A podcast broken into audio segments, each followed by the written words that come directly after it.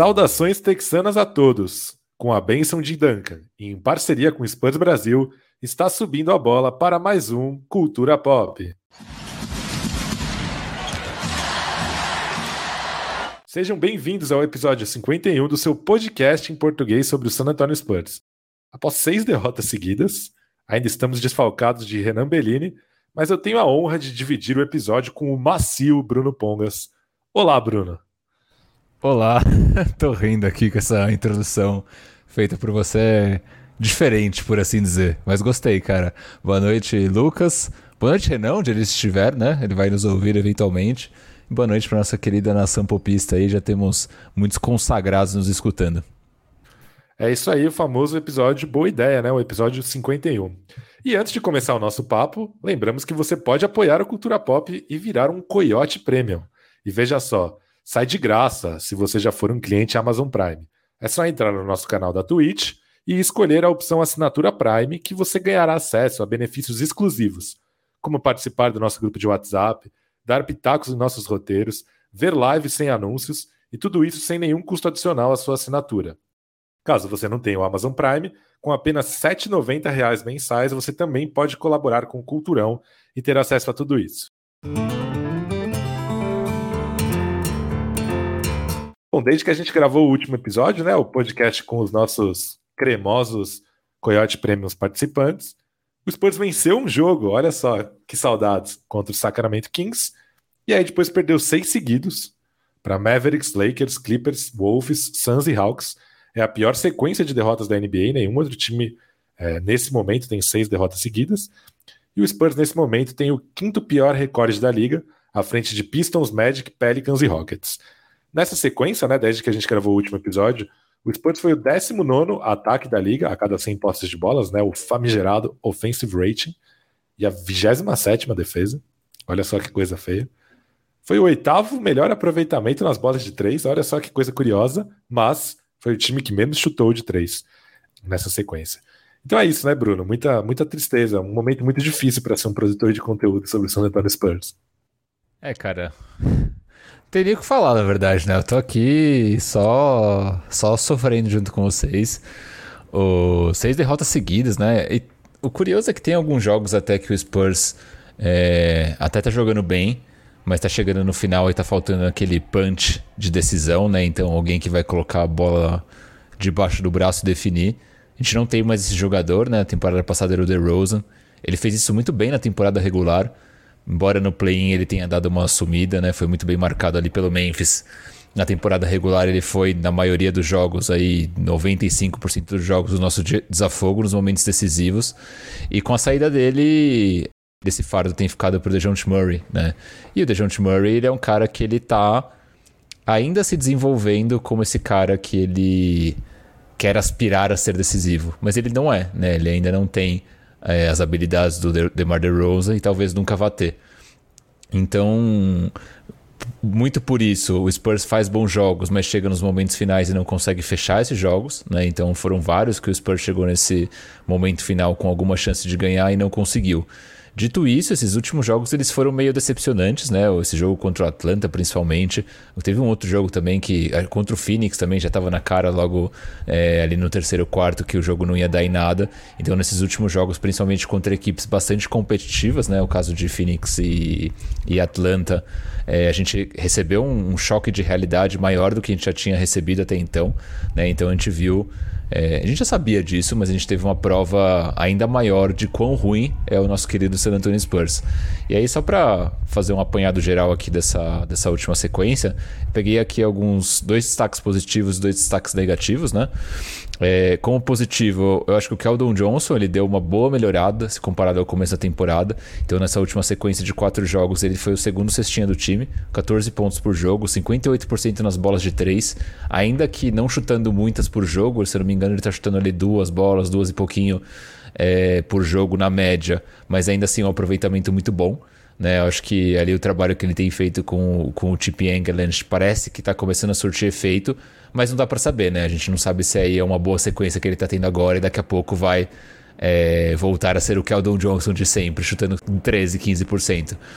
Devin Vassell se consolidando cada vez mais como sexto homem, né? Ele foi o terceiro cestinha do time na sequência, 13,2 pontos, sequência de último, de, dos últimos quatro jogos, né? E 42% na bola de três. Então aquilo que a gente falava do Devin Vassell no começo, quando ele foi draftado, que era o nosso trend na temporada passada, ele virou só o end, né? Que não tinha nem bola de três nem defesa. Parece que ele tá também se consolidando de fato como esse, como esse jogador. Tenho gostado muito da evolução do Vassell, na verdade, acho que é o meu jogador favorito do Spurs nessa temporada. Ele tem, ofensivamente, principalmente, é, demonstrado uma característica, uma, uma capacidade de evolução, na verdade, muito maior do que eu esperava que ele poderia ter. Né? Então, acho que ele pode ser um scorer até relevante, projetando para os próximos anos, com base no que a gente tem visto ele evoluir. Então, é um cara que está tá indo bem. Nas bolas de três essa média de 42% em mais de 5 chutes por noite, então é uma amostragem bastante relevante, né? E aí de lado negativo a gente tem a nossa duplinha querida Derek White e Looney Walker, né? O Derek White 10 pontos por jogo com 23% na bola de 3, é um cara que tá mal desde o começo da temporada, não dá sinais de melhora, e o Looney Walker que realmente acho que tá se consolidando como um cara que não vai virar, né? Não vai vingar. 7,7 pontos de média, 13% nas bolas de 3. O Looney realmente é um cara que eu já Tô à, à beira da desistência. Keldon Johnson realmente, né, nesse momento que a gente grava o podcast, ele tá com 38,8% de aproveitamento nas bolas de três na temporada. Ele chutou 49 bolas e acertou 19, depois de um começo terrível, né? Então ele realmente está esquentando nesses últimos jogos. Contra Atlanta, uma bola na transição, ele recebeu no perímetro em contra-ataque, nem titubeou, arremessou, derrubou de chuá e tal. É, eu diria que ele nem precisa manter esse número para para ser bom, assim, sinceramente, se ele é, converter um terço das bolas de três dele, eu, eu já, já estou dando-me por satisfeito. É, não, 35 ali no, no Keldão tá. No Keldinho, na verdade, né? Que o Keldão tá ali na G-League, né?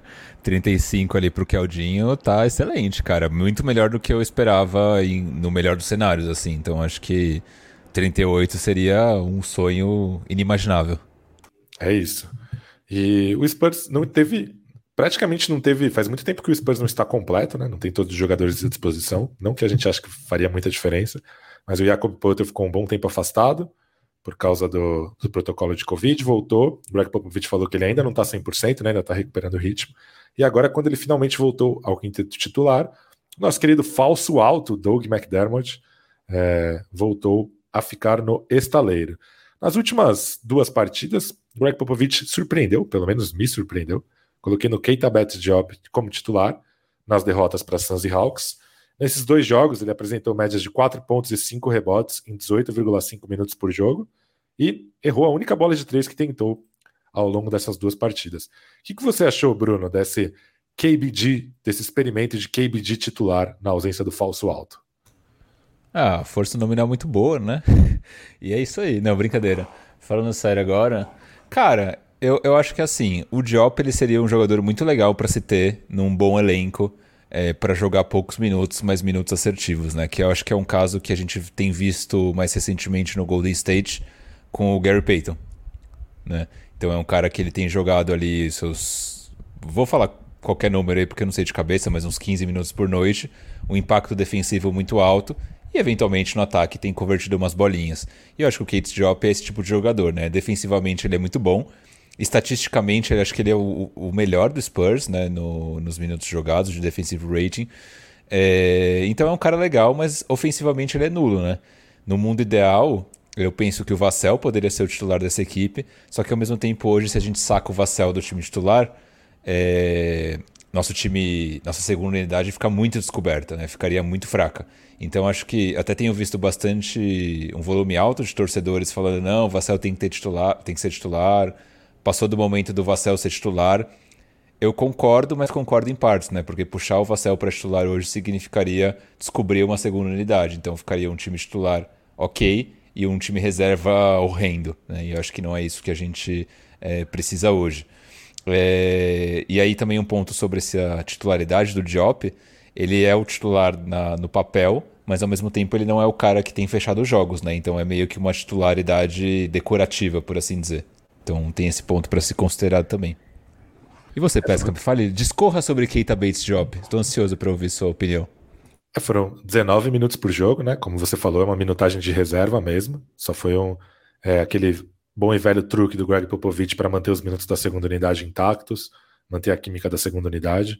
É, acho que tem um ponto que me faz não ser a favor da titularidade do Vassell, que é a provável diminuição de protagonismo que isso acarretaria, né? É, então ele provavelmente ficaria, jogaria muito menos com a bola na mão, já que o Dejante Murray tem concentrado a bola um pouco. O próprio Jacob Poulton, né? Funciona como uma espécie de armador ali na cabeça do garrafão. O Derek White também, apesar de fazer uma temporada ruim, é um cara que fica bastante com a bola na mão, infiltra e tal. Então acho que isso seria um ponto ruim. É, acho que o Keita Batjop mostra é mais uma amostra de um problema crônico do elenco do Spurs, que é a falta de arremessadores, né? É, até estava pensando sobre isso, é curioso, né? Porque talvez o Spurs tenha só um arremessador no elenco, que é o Brin Forbes, né? Porque o Doug McDermott, ele é um cara que arremessa muito bem de três, mas antes dessa passagem dele pelo Spurs, eu não o definiria como um chutador, eu definiria como um pontuador, né? Então, até o J. Kelmer aqui comentando, eu não sabia que gostaria, gostaria tanto das reverse layup do falso alto, só isso mesmo. Porque realmente ele é um cara que finaliza, ele é um cara que joga no poste baixo, ele é um, um scorer, né? Foi assim desde a universidade, é, foi evoluindo durante a, a passagem dele na NBA, principalmente como finalizador no aro, mas no quinteto titular ali com o Portal, Keldon Johnson, Dejante Murray e o Derek White não conseguindo chutar, o falso alto ele tem que ser multado se ele pisar dentro do perímetro, né? Então, é, ele mesmo falou que o Greg Popovich tem pedido para ele ser mais agressivo nas bolas de três. Então, ele sempre foi um cara que chutou bem, mas acho que ele no papel de chutador, é, talvez seja uma, uma coisa inédita na carreira dele. Acho que o Derek White sofre um pouco disso também, né? É, Claro que ele está jogando muito mal, mas acho que ele não está sendo usado da sua maneira ideal. Então, é, essa titularidade do Keita Job mostra isso, né? É, mostra como o Spurs é carente de chutadores, né? Então, sem o falso alto, ganha minutos um cara que chutou uma bola de três em dois jogos, não uma por jogo, só uma, e que não tem esse fundamento, né? Então, é, isso mostra como isso é uma deficiência do Spurs. E, e fica aí, a gente fica aí na esperança de como vai ser é, a possível entrada do Zach Collins nesse time, né? Que também não é exatamente um, um, chutador, né? O Zach Collins, ele é um cara que ele chuta, mas ele é um cara que vai estar ali 33, 35% no máximo, né? Não necessariamente vai ser um cara um desafogo na bola de três, mas de fato, acho que esse é um problema que a gente tem falado já desde o episódio 1 do Cultura Pop. Para não falar aqui do 1, que a gente falou muito de história, mas do episódio 2 do Cultura Pop. E a gente não conseguiu resolver nessa temporada, né? Porque a gente trouxe ali o, o Mac Buckets a preço de ouro. Eu gosto bastante dele, né? Ao contrário de, da, da, maioria das pessoas, eu acho. A gente trouxe o Forbes, mas o Forbes joga pouco, por, por motivos de Brin Forbes, né? E, mas mesmo assim, esse problema ele não foi resolvido. E, e, é curioso isso que você menciona, né? De que ah, o Pop pediu pro McDermott ser mais agressivo nas bolas de três. Só que é, é um papel meio ingrato para ele no time, né? Porque hoje o adversário do Spurs sabe que o Spurs titular ali na, CNTP, na CNTP é um time que chuta pouco e chuta mal.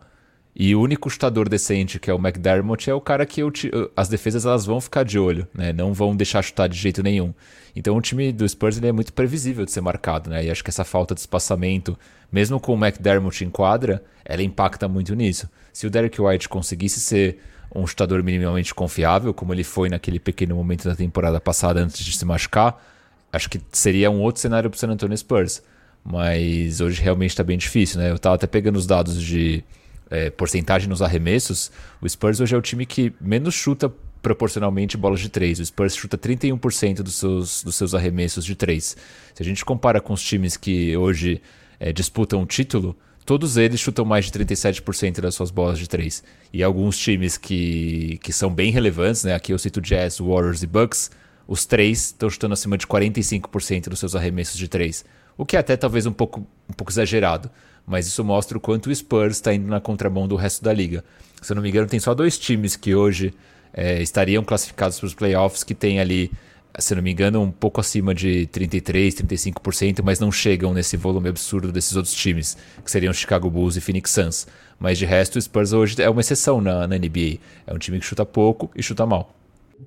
É curioso notar que nesse ponto, o Keita Batijop nem sequer é uma, é, uma, é uma opção questionável, porque os outros jogadores da segunda unidade também não são chutadores, né? Como, por exemplo, Trey Jones. Se ele ganhasse minutos, em vez do Keita Batijop, o problema seria o mesmo. Então, realmente é um problema de difícil solução. É...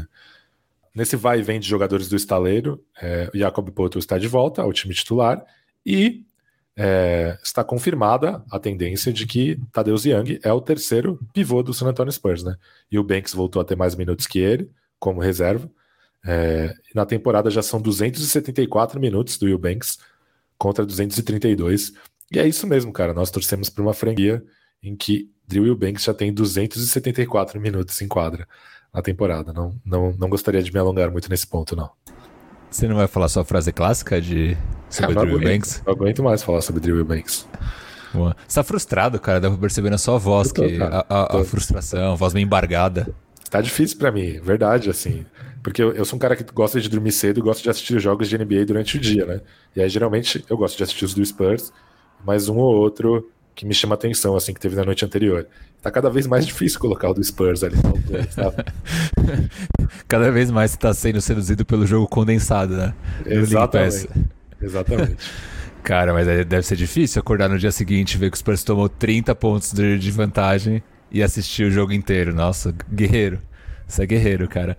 Mas. Não, sobre essa situação do, do Purdle e do Eubanks, pra mim, o, o Tadeusz Young, ele, ele, é um jogador de basquete muito bom, já condecorado por onde passou. Né? Tem um impacto positivo no San Antonio Spurs desde o dia 1 que ele entrou em quadra e teve minutagem, tanto na defesa quanto no ataque. Isso não sou eu, Bruno Pongas, que estou falando com base no olhômetro. Os dados mostram isso, tanto de offensive quanto de defensive rating. É, então, assim, não dá para entender. É uma decisão do Pop, é, mas que ela é meio inexplicável, né? Não tem algo que o Will Banks faça muito melhor que o Tadeusz Young. O Tadeusz Young consegue fazer tudo que o Will Banks faz é, um pouco muito melhor. Né? Então, talvez ah, o Will Banks dê mais tocos que o Tadeusz Young. Ok, mas só. Né? Acho que é o único ponto. Então isso torna a decisão completamente é, sem sentido nenhum. Gostaria muito que o Pop sentasse e falasse sobre isso sem dar uma patada em alguém. É, se não fosse pelo problema do Potter, o, o Young provavelmente teria menos minutos que o, que o Betts Diop nessa temporada, por exemplo. Não são jogadores da mesma função, assim, só para mostrar como o papel do Young é, é muito pequeno no, no, no elenco comparado a concorrência e ao nível de jogador que ele era, a temporada passada que ele fez e tal. É, eu acho que realmente a única vantagem do Eubank sobre o Young é a proteção de aro, mas por outro lado, quintetos que tenham é, qualquer combinação de Murray, White, Looney, Vassell, Keldon Johnson, Keita Bates-Diop e Young, eles poderiam trocar a marcação né, em todo o corta-luz, que na minha opinião, é, do jeito que eu entendo basquete, do jeito que eu assisto a NBA hoje, do jeito que o jogo é jogado, do jeito que o jogo é arbitrado, é a melhor maneira de defender o pick and roll, no meu entendimento, e que, por exemplo, com o Potel não é possível, porque ele é um cara mais pesado, com o Will Banks também não é possível, porque ele fica perdidaço no perímetro, mas com o Young seria possível. Então, para compensar é, essa, essa desvantagem na proteção de aro, o Young trocando no perímetro conseguiria provavelmente fazer com que os adversários chegassem menos vezes ao aro. Então, realmente é, é uma coisa muito triste, assim, é realmente muito deprimente. Para deixar você feliz, eu vou puxar o comentário do Lucas Arruda, que ele fala que o trio Eubanks, Forbes e Keita Bates Diop serão conhecidos no futuro como o pilar da nova era spursiana com Paulo Banchero. Banchero, Paulo Napoleão Banchero. Será? Você pode pronunciar novamente aí? Paulo Banchero. Tem que ter a mãozinha, cara, senão não, não, não funciona o sotaque. É... Ô, Pesca, mas aproveitando esse gancho, né, de, de que a gente está falando, é, eu queria saber aí qual que é a sua avaliação hoje desse começo de temporada do Spurs, né? Já foram aí o que 15 jogos, mais ou menos? Tem de cabeça quantos foram os jogos que a gente fez no total? Isso, é, o Spurs tá 4-11 agora, é isso. 4, né? Não, 4-13, é... 17 jogos. 4, 17 jogos. Com 17 jogos passados, você está na expectativa, né? A expectativa é a que você tinha melhor, pior? O que está sendo bom? O que, que você acha que está te decepcionando? Como que você está vendo essa análise geral aí?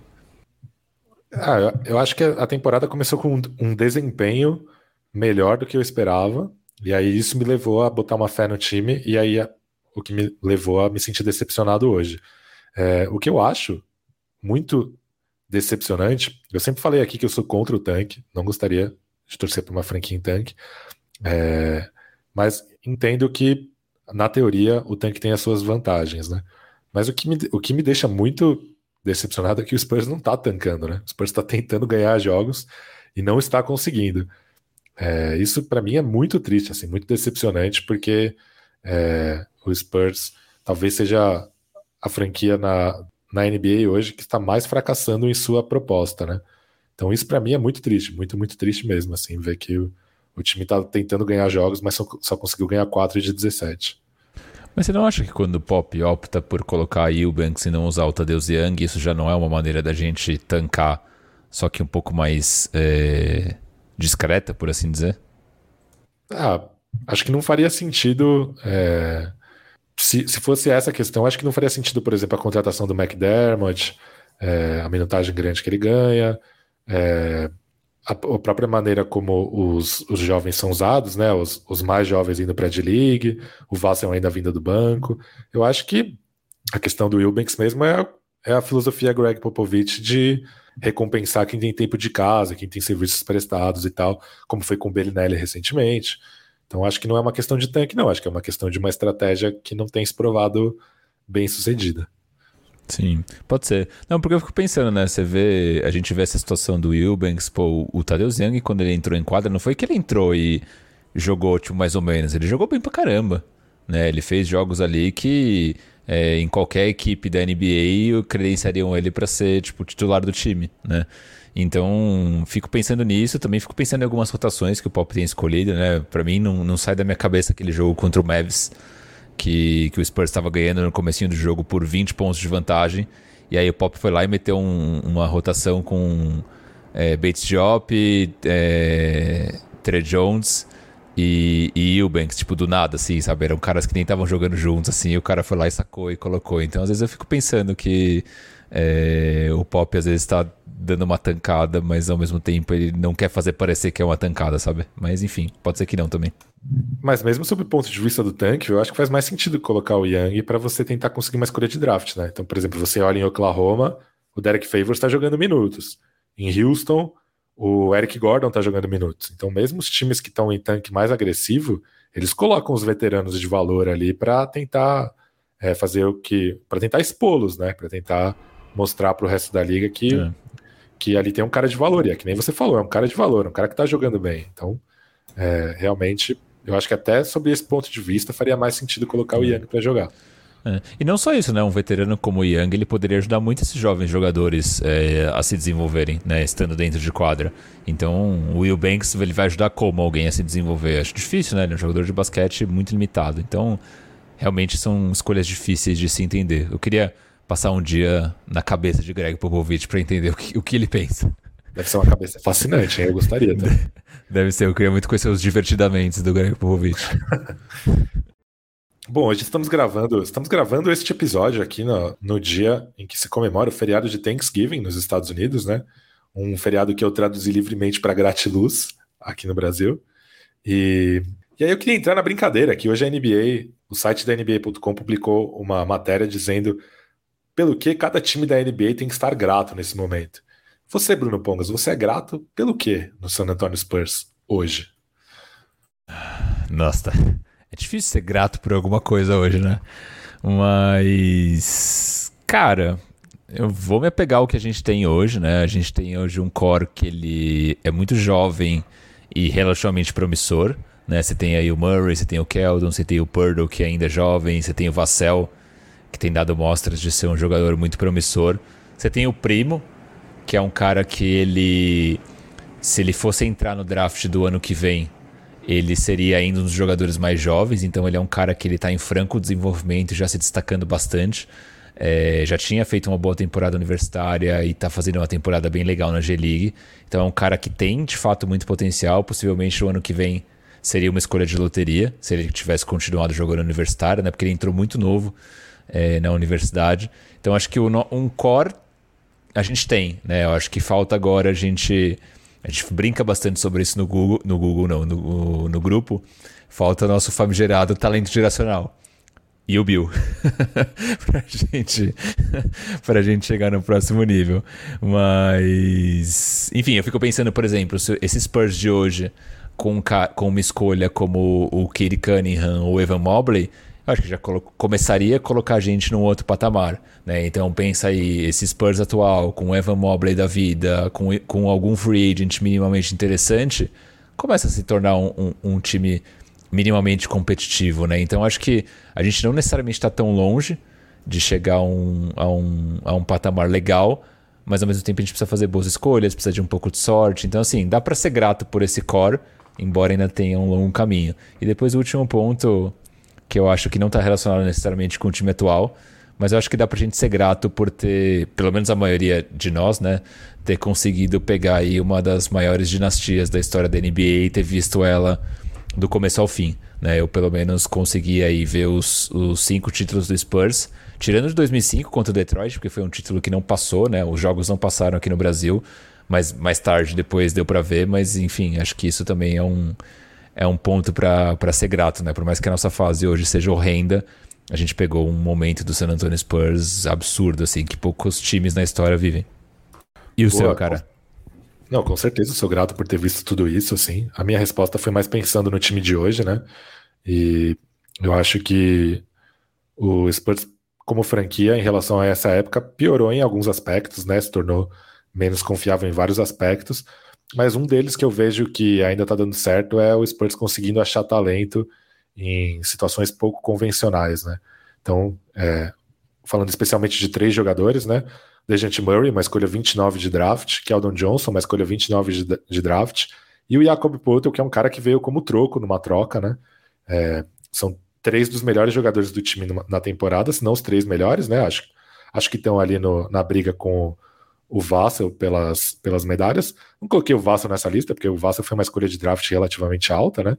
Mas, pô, você conseguir, você pegar é, duas escolhas 29, mais um cara que veio como troco em uma troca e conseguir transformá-los nesses jogadores que os três são hoje, é, é, uma coisa bem legal. Então, eu sou grato pelo que, pelas vezes em que o Spurs conseguiu fazer muito com pouco, que eu acho que é um, uma coisa que ainda está viva ali da, da época da dinastia que você falou, Bruno. Total, não, concordo 100%. Acho que o Spurs é, historicamente tem feito isso muito bem, né? De conseguir bons talentos no final do, do draft. Talvez o nosso principal erro esteja sendo no começo do draft, né? Quando a gente teve escolhas boas, ainda a gente ainda não conseguiu traduzir elas em, em caras muito bons. Mas esse momento vai chegar com, com Devin Vassell e, e Josh Primo. Tenho, tenho confiança. É isso aí, quem acredita sempre alcança. é... Gosto da palavra motivacional, cara.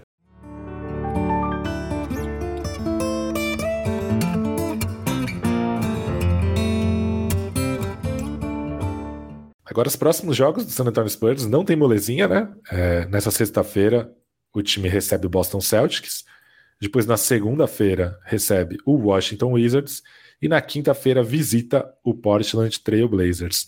É, vamos ao palpitão do Culturão, o famigerado Coyotes. Meu amigo Renan Bellini deixou seu Coyote aqui. Ele mandou um 1-2. É... Cara, eu lembro que na temporada passada eu falava muito de a gente é um time mediano e como todo time mediano, todo jogo é difícil. Esse ano a gente é um time ruim e como todo time ruim, todo jogo é quase impossível. Então eu vou na linha pessimista, eu vou no 0-3. É, eu também vou mandar um azedíssimo 0-3. E aí, é, nossa previsão, né, da Cultura Pop Sports and Entertainment Company é voltarmos a gravar no dia 3 que é o dia que eu volto de férias, então imagine como eu vou estar voltando de férias com três derrotas a mais do Spurs na conta. Vai ser um, um dia maravilhoso aqui para, para o podcast. Vocês querem saber como está o Cultura Odds de, de placar? Ou eu não? gostaria muito de saber. Temos Renan Bellini com dois pontos, dois acertos, né? Bruno Pongas com dois acertos e Lucas Pastore com um acerto. A, semana, a última semana todos acertaram, né? Foram no 1-3. Vamos ver agora. Impressionante, hein? Realmente eu sou o lanterninha da brincadeira dos coiotes. Estou um pouco triste agora. Mas tudo bem. Bom, já que o Bruno falou de nosso querido primaço, agora é hora de fazer aquela conexão com Austin. Está na hora da. De ligue? Eu ligo. Muito boa, a vinheta mais sensual da podosfera brasileira. É... o nosso querido Austin Spurs, né? O Pesca fez dois jogos nessa última sequência aí na G-League. O bom, o bom de Austin é que a vida lá é muito fácil, né? É um joguinho por semana, dá tempo para treinar, né? Não dá para reclamar. Então foi, foi a vitória foi contra o México City Capitanes, então são os capitães da cidade do México. A derrota foi pro time que acho que tem o nome mais carismático da, da G-League, que é o Rio Grande Valley Vipers, né? Tem aí uma, uma sonoridade legal. Então, uma vitória e uma derrota. Contra o Capitanes, né, que foi o primeiro jogo, o Primo fez 11 pontos, 5 de 11, 3 assistências, né? Foi um jogo que ele fez muitas faltas e cometeu muitos turnovers, então não foi um jogo necessariamente bom. É, o Joe Wiskamp nesse jogo fez 22 pontos, foi o cestinha, é, 8 de 14 né, nos arremessos e 5 rebotes, então foi um dos, dos destaques do time. É, o Wiskamp tá jogando muito bem, inclusive, é um cara que parece bem interessante. Contra o Vipers, o Primo fez 12 pontos em 3 de 9, não foi um jogo bom também, né? Cometeu de novo muitos turnovers, pegou 3 rebotes. O Wiskamp nessa, nessa partida fez 14 pontos e pegou 4 rebotes. Na temporada, o Pesca, o Primo tem 16,2 pontos de média, né? Com 44,9% é, nos tiros de quadra e 43,5% na bola de 3. 5 assistências de média para o nosso primão. E o Wiskamp tem 17,7 pontos, com 46,2% nos tiros de quadra e 42,3% nas bolas de 3. 5 rebotes também. Talvez esteja na G-League ali o nosso chutador, que precisa, ou, ou, os nossos chutadores, né? Que precisamos para o elenco principal de tabela, né? O, o, Spurs tem duas vitórias e duas derrotas. É o terceiro na divisão sul da nossa G-League, cara. Terceiro na divisão da G-League, olha só. E aí, Realmente você assistiu é... algum jogo do, do Austin ou não? Não. Boa. Eu, eu confesso que eu tô me divertindo mais assistindo o Austin do que o, o San Antonio, cara. O que não quer dizer nada sobre Austin. O que, o que não quer dizer nada sobre Austin, mas que pelo menos tem ali alguma coisa para você minimamente se divertir, né? No Spurs não, não tem isso. E o nosso querido Kaycock, o que, que, você acha dele? Cara, ele tem feito uns jogos bons. É... é um cara que parece interessante, mas não imagino que vá virar muito na... no, no time principal, não. Ele é tipo um pivô small ball ou ele é um cara que joga de ala mesmo? Ele é tipo um pivô small ball, sim. Sim. Não espaça muito a quadra também, mas é um cara que tem uma presença física legal no garrafão. Tipo, um cara interessante até, mas não, não acho que vai virar na NBA, não. O mais triste para mim é que os dois, acho que os dois últimos jogos do, do Austin calharam bem em dias de jogos e no mesmo horário do jogo do, do, do San Antonio, né? E aí não acabei vendo o San Antonio, mas me arrependi. Poderia ter visto o Austin. A que ponto chegamos, não é mesmo? É isso. Coisa triste. tá feia a coisa, cara. Eu prefiro ver o Keldão que o Keldinho. Bom, com essa deixa, acho que nós vamos caminhando para a parte final do nosso podcast, né? Onde sempre tem a nossa queridíssima Coyote Talk. Coyote Talk.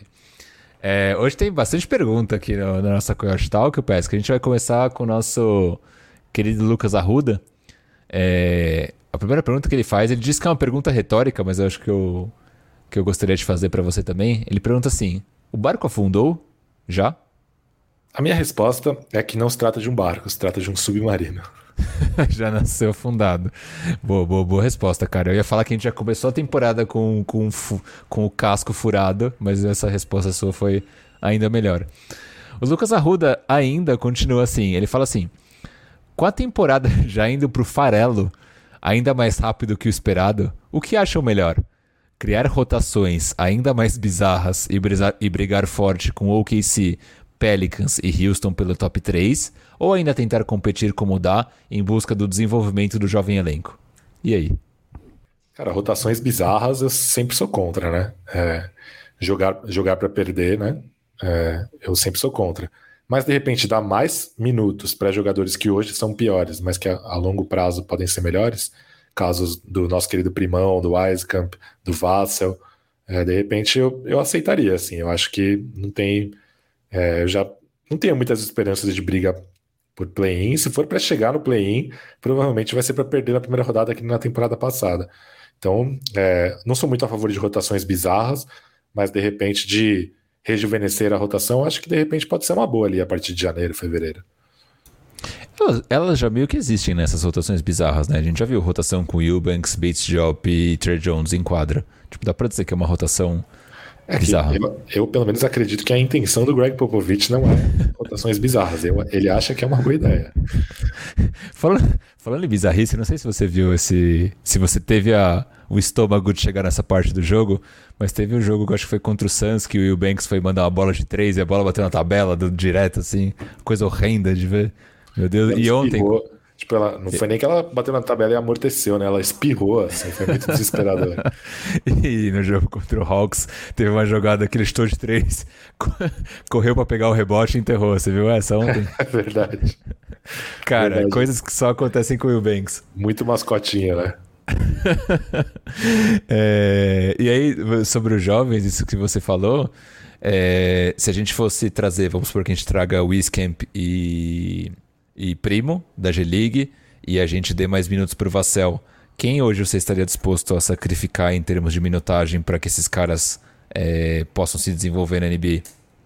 Obviamente, Falso Alto, Forbes, Keita Bates-Diop, todos os caras que não fazem parte desse núcleo jovem. Mas eu acho que eu tiraria minutos também do White e do Lonnie Walker. E você? É, eu, eu ia falar Lonnie Walker, é, principalmente, né? Um cara que ele não tá respondendo em quadra, tá jogando muito, muito, muito mal. É... Até esses caras todos que você falou fazem sentido, né? Talvez com o Bates Job eu acho que ele não necessariamente concorreria pelos mesmos minutos de Wiskamp Primo, mas talvez com os do Vassell, com certeza. Então hum, poderia ser uma opção também. Embora eu acho que o, o falso alto ele traz algo para a quadra que o, outros jogadores não trazem, que é justamente a bola de três. Né? Tipo, se o Spurs já é ruim na bola de três com, com o McDermott, sem ele, então seria tenebroso, né? Então, não sei. Mas eu, eu acho que poderia ser interessante trazer esses caras, dar um chá de cadeira no Lune e seja o que Deus quiser. Acho que hoje eu ainda diminuiria primeiro os minutos do White antes do Lone.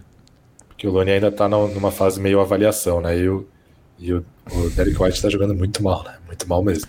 Não precisa zerar os minutos do White, mas de repente tirar uns 15 minutos dele, uma coisa assim. Pode ser. Eu não, não, sei. Até vou aproveitar então e puxar uma pergunta do nosso querido Matheus Gonzaga, a.k.a. Labs Entries, a.k.a. maior fãzinho do Jacob Pearl na galáxia. Ele pergunta assim: Lune já era ou ainda tem esperança? E aí? Cara, tem, é um, é um espectro bem amplo, né? De já era ou ainda tem esperança. Mas se for para escolher uma das duas, eu não tenho esperança. Eu vou de já era. Mas me, me fala um pouco melhor sobre esse seu racional. O que, que você. Ah, não, onde não, tem não... um pouco de esperança aí? É, eu acho que, parafraseando um poeta contemporâneo, enquanto tem bambu, tem flecha, né? Enquanto o Lonnie Walker estiver jogando em San Antonio, eu vou, vou, vou, vou ter esperança que ele exploda, porque é um, uma coisa de torcedor, irracional e tal. Mas, mas a, cada, a cada sequência de 5, 10 jogos que passam e a eficiência não vem, é, o Vassel já está claramente como protagonista da segunda unidade. Então, acho que é, se a temporada acabasse hoje, por exemplo, eu, eu, realmente eu acho que eu não ofereceria uma extensão pro Lonnie Walker. Não é nem que eu ofereceria uma extensão barata. Eu acho que é um Sim. cara completamente dispensável, é, com minutos ali que podem ser dados pelo Vassel e até pelo Primo na próxima temporada, né? Dependendo do estágio de evolução dele. Então eu tô mais perto, bem mais perto do já era do que do ainda tenho esperança. Sim. para mim, cara, o antes do começo da temporada eu ainda tinha uma, uma esperança ou uma expectativa de que o Lune pudesse ser aquele jogador, vai, estilo sexto homem, que não necessariamente é uma estrela, mas é aquele cara que consegue contribuir de uma maneira muito sólida vindo do banco. É... Du durante essa temporada, vai, começa a temporada, essa expectativa já baixou, né? Eu achei que se o Lune fosse estourar já seria desde o começo da temporada. É, e aí comecei a pensar, ah, beleza, pode ser um cara que ele é um reserva que contribui ali sendo o terceiro, quarto reserva do time. Hoje eu já começo a enxergar o Lune como, cara, um quinto reserva para não ser aquele jogador que só entra no garbage time. Não sei se você tem essa mesma visão também sobre o Lune ou se você ainda tem uma esperança que ele pode ser esse cara tipo sexto homem ou até tipo a segunda, terceira melhor opção do banco. É, é que é tão difícil entender o que é o o Lonnie Walker, né? Qual é o perfil de jogador dele? É, que é até difícil projetar um papel para ele, né? Ele é um chutador, ele é um ball handler, ele é um finalizador. Cada jogo ele parece que apresenta defeitos e qualidades diferentes. Então eu tenho re realmente muita dificuldade de entender qual é o papel dele na NBA. Mas pô, hoje talvez se eu, se eu for ranquear os melhores jogadores do Spurs, né? Talvez eu colocaria ele em oitavo, em um time realmente ruim, né? Então realmente é isso que você falou. Assim, é um cara que num time bom, competitivo, que briga pelo título hoje, brigaria para entrar em quadra. Talvez fosse DNP. Sim. É, o problema que eu vejo do Lune também é que, cara, ele não faz nada muito mal, mas ao mesmo tempo ele não faz nada bem também. Tipo, não tem algo que você fale, puta, isso aqui o Lune, ele é o melhor do time nisso. Tipo, eu não consigo enxergar, pelo menos. Então. É, ele, não, ele não faz nada muito mal conceitualmente, né? Ele não tem um buraco claro no jogo dele, mas tem jogos que ele chuta muito mal, tem jogos que ele toma decisões péssimas, tem jogos que ele defende como o Brin Forbes, então é, é realmente é, um, é, uma, é uma montanha russa de emoções torcer Exatamente. por Lonnie Walker. Exatamente, como diria J. Kelmer, ele é um pato. É, pergunta do João Lort, essa pergunta aqui ela vem direto dele, do mundo das ideias. Ele pergunta assim: viajando do mundo das ideias, como sempre, em quanto tempo. Nossa, essa pergunta ela foi longe. Em quanto tempo é possível que a gente possa começar a pensar em montar um elenco ao redor do primo? E aí? Cara, o primo, ele tá em um nível do mundo das ideias que eu não consegui atingir ainda. É um lance Inception com Leonardo DiCaprio, assim, sabe? Eu tô na primeira camada ainda do mundo das ideias e o primo tá ali na terceira ou quarta, porque realmente é, grande parte do que torna, do que faz a gente falar que o primo é um jogador com muito potencial é que ele é uma tela em branco, né? Ele é um cara que fez uma temporada no basquete universitário basicamente como um chutador, mas que no colegial era um ball handler. E a gente não sabe, não, não sabe exatamente o que ele vai ser, né? Ele vai ser um ball handler, ele vai ser um vai ser um jogador, um pontuador, como o Bradley Bill, por exemplo, que não é exatamente o primeiro ball handler, mas vai ser um, um pontuador, ou como o Zach Lavine. É, qual vai ser o perfil atlético dele quando o corpo dele estiver completamente desenvolvido? Então, eu, eu, eu nem sequer sei qual é o Josh Primo do mundo das ideias. Essa é a minha resposta. O, o Lucas errou daí na linha a origem, pergunta se o peão parar de girar, se o primo ele é Exatamente. uma ilusão. Exatamente. O meu, o meu token do mundo das ideias é o, é o meu ódio pelo Drew Banks. Se eu estou odiando o Drew Banks, eu sei que eu estou na realidade. Cara, eu vou anotar isso para saber se para pro caso de um dia você falar bem de Drew Eubanks, então vou deixar anotado aqui. É, não, mas eu concordo com você, cara. O primo é um é uma aposta da aposta da aposta, né? A gente nem sabe se dá, vai dar para contar com ele em algum momento como um sexto homem da vida, né? A gente nem sabe se ele vai ser um Lone Walker ou se ele vai ser o, o que quer que ele seja. Então, realmente, não, não tem como saber. Pergunta difícil essa, cara. Mas se eu fosse chutar, eu diria que uns. Ah, na melhor das hipóteses, vai, o primo vem na temporada que vem, começa a jogar bem, eu diria que umas três, quatro temporadas até a gente ter um time sólido ao redor dele, poderia ser um chute aí distante, enfim. Chutômetro, cara. Pergunta dele, o Paulo Laira, nosso Cid Moreira do, do San Antonio Spurs, ele fala assim: A experiência de cada um acompanhar o time mudou essa temporada? Se sim, como tem sido e está melhor ou pior? Acho que o Pesca já falou um pouco disso, né? Acho que está sendo excruciante para ele. Sim, para mim é pura e simples obrigação por causa do podcast. Se não fosse pelo podcast, eu teria assistido uns três jogos, acho. E uma coisa para mim foi especialmente decepcionante essa temporada. O Spurs enfrentou o Mavericks no começo de temporada, em que o Mavericks estava tava rondando uma crisezinha ali, né? Uma crisezinha querendo pegar Dallas ali, críticas sobre Jason Kidd, Kristaps Porzingis sem engrenar, rumores sobre uma possível é, relação ruim do Porzingis com o Doncic. O Spurs perdeu três vezes para eles já, cara. Então, é, foi aquele... Sabe, todo mundo tem esse momento no time de futebol, quando o seu time pega o rival em crise, vai lá e ressuscita o rival. Isso é muito triste, cara. Esse para mim tá, talvez foi o capítulo mais triste da temporada até agora, a ressuscitada que a gente deu em Dallas. E agora o Porzingis está jogando mal bem e tal. Então, putz, cara, como eu fiquei triste com isso. Perdeu três vezes, já pode pedir música. Que música o Spurs pediria de tanto perder pro Dallas, Pesca? Pode pensar aí e responder daqui a pouco. É, cara, minha experiência tá ruim também, viu? É, eu acho que. Eu, eu, eu tenho um péssimo defeito que eu não consigo não assistir o jogo do Spurs. Se tá passando Spurs e Thunder e, e no, no mesmo horário tá passando, sei lá, Bucks e Lakers, eu não consigo assistir é, Bucks e Lakers e ficar tranquilo com isso. Então. E eu não sou a pessoa que consigo assistir o jogo no dia seguinte também, sabendo que o time perdeu de 20. Então eu, eu sofro na hora, mas para mim tá sendo horrível também. Já sei. Diga. A música que o Spurs pediria por ter perdido três vezes para Dallas Mavericks seria Vai, vai, vai no cavalinho, vai.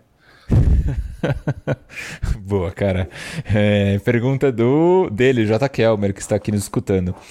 Uh, não, vou deixar essa para o final, que acho que é uma pergunta off-topic, né? Então vou deixar para o final. Jotinha. Pergunta do Adriano Wustro. É, Devin Vassell já merece hoje a vaga do limitadíssimo White, um chutador que tem média patética de 11,1 pontos por jogo? e aí, Vesca? É, se a pergunta for se ele merece, ele merece. A questão é as implicações que isso traria, né? Que nem a gente falou aqui no episódio, a diminuição de, de protagonismo que isso geraria para o Vassell, principalmente por jogar ao lado do Murray, do Keldinho e do Potel, e o desequilíbrio das unidades, né? A segunda unidade ficaria muito fraca, embora talvez o White melhoraria num papel menos de chutador e mais de armador.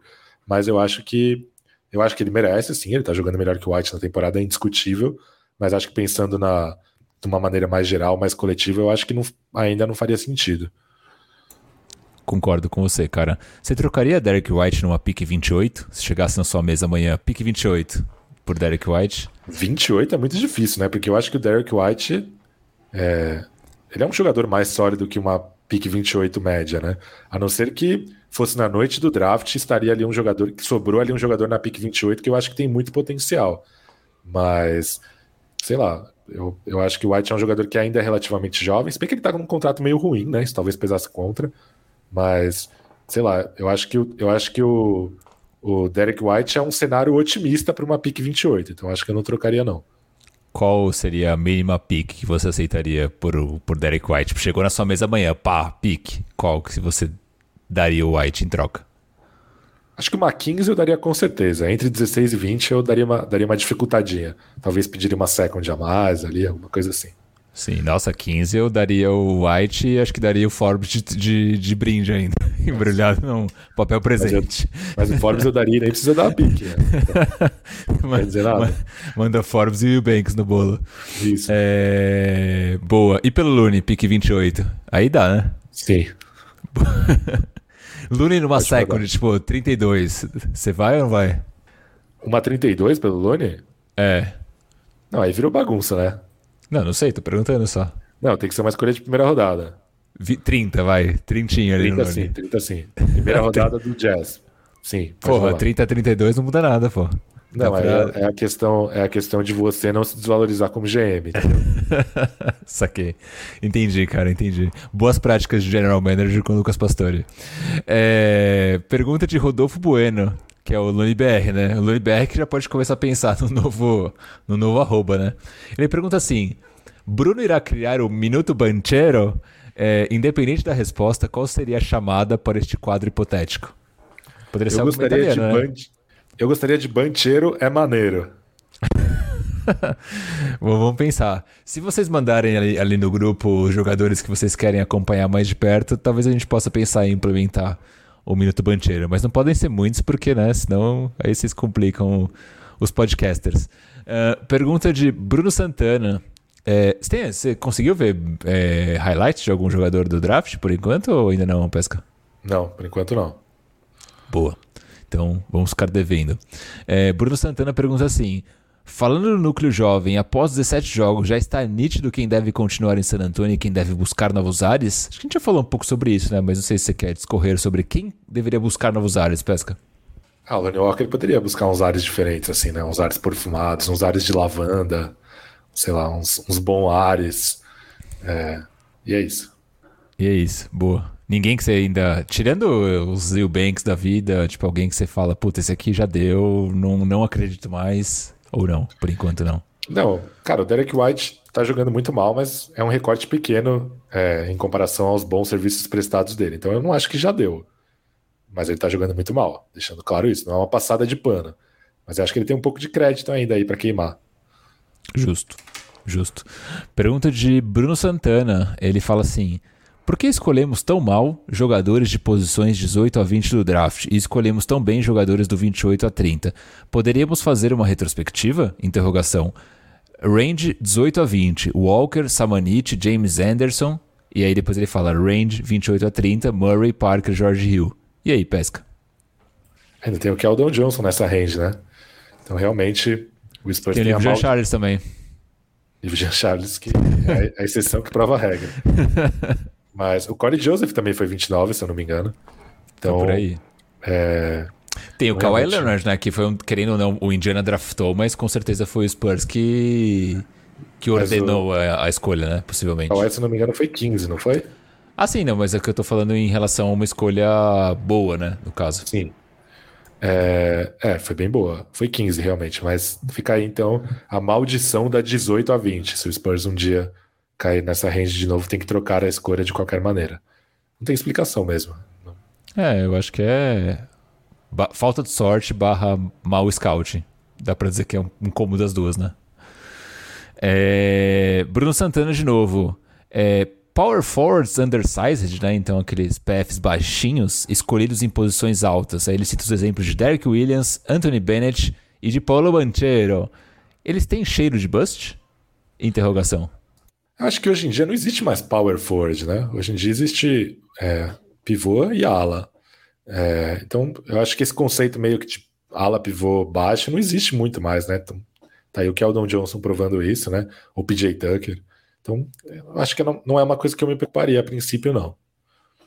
É, eu acho também que, pelo menos do, do pouco que eu vi do Bancheiro até agora, ele é um cara que ele joga muito mais de ala do que dentro do garrafão, né? Se eu fosse fazer uma comparação dele com algum jogador da NBA, eu diria que ele tá mais para um estilo Carmelo Anthony da vida do que para um estilo Derek Williams, por exemplo. Derek Williams é um cara que jogava no garrafão, puta, fazia muito putback, intensidade lá dentro e tal. Bancheiro não vi tanto com, com essas skills, mas enfim, também é, concordo com o que você fala, né? Hoje em dia na NBA atual esse conceito de PF baixo se perdeu um pouco. Pergunta do Pedro Rosa, se ele. Acho que isso a gente já falou um pouquinho também, mas vale passar por ela, se ainda faz sentido o primo jogar em Austin. Cara, eu acho que sim, mas cada vez mais eu acho que não. Uma resposta meio merda, né? Mas. É. Cara, vendo aí o, o, o seu o seu relato aí no D-League eu ligo. Eu acho que enquanto ele não dominar a D-League, eu acho que faz sentido ele continuar lá, cara. Porque, é o que eu sempre falo, né? Ele vai pegar.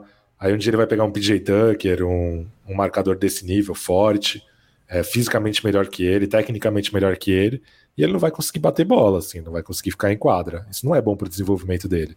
Ele tem que ser um cara capaz de ficar em quadra para estar em quadra. É, claro que ele não precisa, o Spurs não precisa esperar que ele seja melhor que o Dejante Murray para colocar em quadra. Pode, pode acelerar essa colocação. Mas acho que ele precisa ser um bom jogador de D-League antes de aspirar uma vaga na NBA. Concordo com você. E aí teve um comentário aqui do J. Kelmer que ele fala que o Banchero, se não estiver medindo a altura, ele é um 6'10, ou seja, ele é tudo menos baixinho.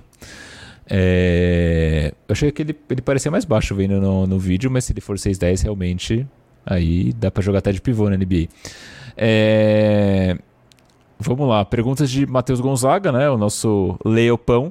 Ele fala assim: e no ranking cultura popístico de beleza, quem foi o mais subestimado e o mais superestimado para vocês? Relembrando aqui, né? A gente fez um, um, troféu cultura pop de beleza dos jogadores. Posso passar aqui pelo ranking é, do, do Spurs que a gente pode avaliar quem, quem foi bem e quem, quem, na verdade, foi superestimado e quem foi subestimado. Então vamos lá. Só explicando o que é o ranking, né? A gente fez uma votação com os Coyote Prêmios no nosso grupo de WhatsApp de assinantes. Cada um tinha direito a três votos. E, e esses, esses foram os resultados computados por nosso estatístico El Leupon. El Leupon. Primeiro lugar, então, ficou nosso DeJounte Murray, seguido de Brin Forbes e Doug McDermott. Então, o pódio ali seria ouro para Murray, prata para Forbes e bronze para o nosso falso alto. Aí, quarto lugar, Trey Jones. Quinto, Zach Collins. Sexto, Looney Walker. Sétimo, Jacob Purdle. Imagino que o Leopold votou nele, obviamente. Oitavo, Devin Vassell. Nono, Jock Landale. Décimo, Keldon Johnson. Onze, Josh Primo. Doze, Drew Eubanks. Treze, Tadeusz Young. 14, Derek White. 15, Keita Bates Job. E aí na lanterninha os, uh, a dupla, né? Joe Wiskamp em 16 e Davonte Kaycock em 17. E aí, Pesca, quem foi injustiçado na sua opinião? Cara, achei o Trey Jones bem injustiçado. Seria meu pódio. Brigaria até pela segunda posição. Acho que ele tem um, um, um sorrisinho encantador. E o, o mais superestimado, na minha opinião, foi Doug McDermott. Ele que tem uma cara de fazendeiro bobo. Aquele fazendeiro que usa roupas de cowboy sem saber cavalgar, sabe? Então, fiquei meio decepcionado em ver o falso alto. Que além de falso alto, também agora Falso Bela. De falso Bela, exatamente. é, para mim, cara, eu acho que o Trey Jones foi injustiçado, ele também seria meu pódio. Meu pódio, na verdade, seria Brin Forbes, DeJounte Murray e Trey Jones. Então, também tiraria o falso alto. Não acho ele mesmo, bonito. Mas com o Trey Jones em segundo.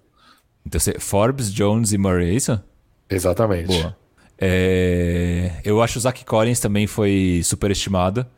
Quinto lugar, eu não acho o Zach Collins bonito, ele é só branco, com cabelo. O Janjão, né? Ele é o famoso é... Janjão. Branquelo, grande e bobo. é, eu achei, cara, um cara que eu acho que, que é bonitão e ficou ali para baixo, eu acho que poderia ter saído melhor, seria o Tadeu Young. O Tadeu Young tem uma, tem uma presença legal, poderia estar, tá, para mim, muito mais bonito que Jacob Purdo, por exemplo, que Zach Collins é... e tudo mais. Então, Keldinho também décimo tem mais carisma, né? Poderia galgar algumas posições a mais, né? Mas ele, é, mas ele é mal acabado pela mãe natureza, né? Coitado. Acho que tá bom ali, décimo. pois é. E o Bancão também, décimo segundo. Enfim, foi uma boa lista, cara. o Lucas Arruda falando também que o Zach Collins é o falso bonito, de fato. É, é a cara de High School Musical, né? Tipo, topetinho e tal, não sei o quê. E é tipo, e não é nem o High School Musical, né? é o amigo do High School Musical que aparece tipo uma vez a cada três episódios. Exatamente.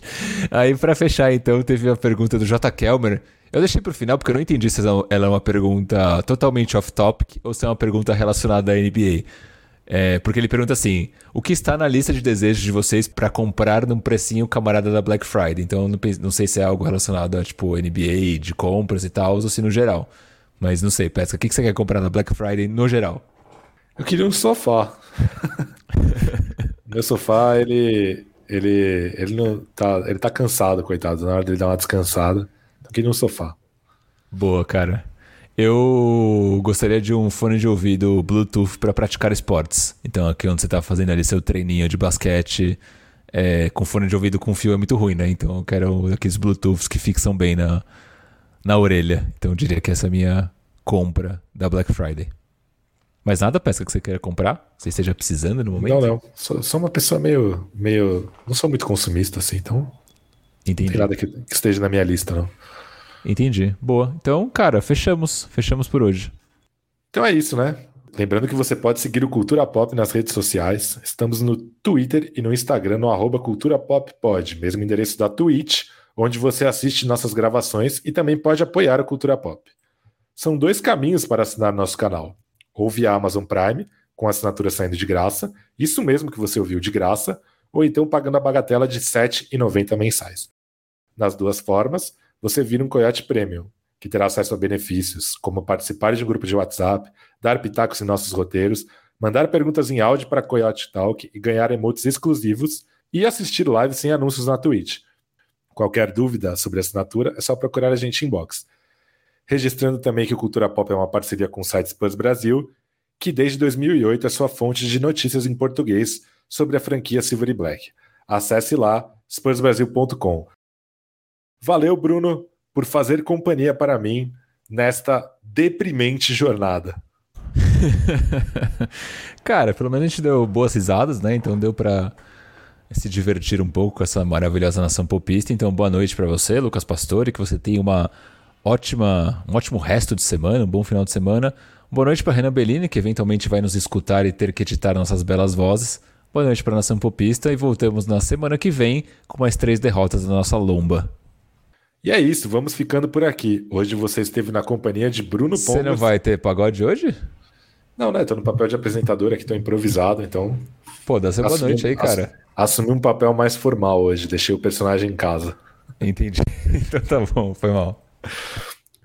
Então é isso, nós vamos ficando por aqui. Você esteve na companhia de Bruno Pongas e Lucas Pastore. Muito obrigado pela audiência e até a semana que vem. Tchau!